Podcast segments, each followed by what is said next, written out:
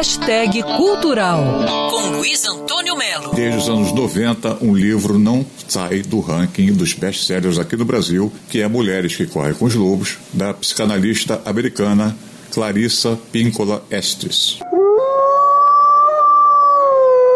E o livro, de certa maneira, acaba com aquela ideia do lobo dos contos de fadas que saia comendo todo mundo, o que criou o que ela chama de arquétipo negativo, ou seja, simboliza uma coisa horrorosa lá. Sinceramente falando, não deve ser muito agradável você estar passeando numa floresta e dar de cara com um lobo. O que a Clarissa Píncola Ash diz é que preconceito, esse negócio de ah, chapeuzinho vermelho, o lobo comeu ela, o lobo comeu a avó dela, comeu todo mundo, Assim, é um livro de autoajuda em que a leitora começa a perceber o poder da sua intuição, mostrando à mulher como redescobrir esse lado loba. E mulheres que curaram seus traumas, neuroses, baseadas nessa correlação com os lobos. A resenhista Ana Luísa Bussular tem um ponto de vista interessante sobre esse livro Mulheres que Correm com os Lobos. Se você nasceu numa família que não te entende, que não te aceita, que, enfim, que você não consegue ser você mesmo, calma, porque tem algum outro grupo lá fora que é a sua família de verdade. E eu achei isso muito interessante, porque eu acho que já passou da hora da gente entender que,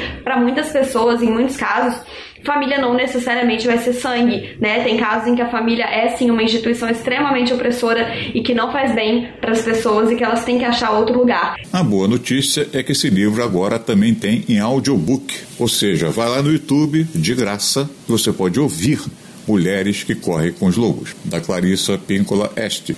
Luiz Antônio Melo para Band News FM. Quer ouvir essa coluna novamente? É só procurar nas plataformas de streaming de áudio. Conheça mais dos podcasts da Band News FM Rio.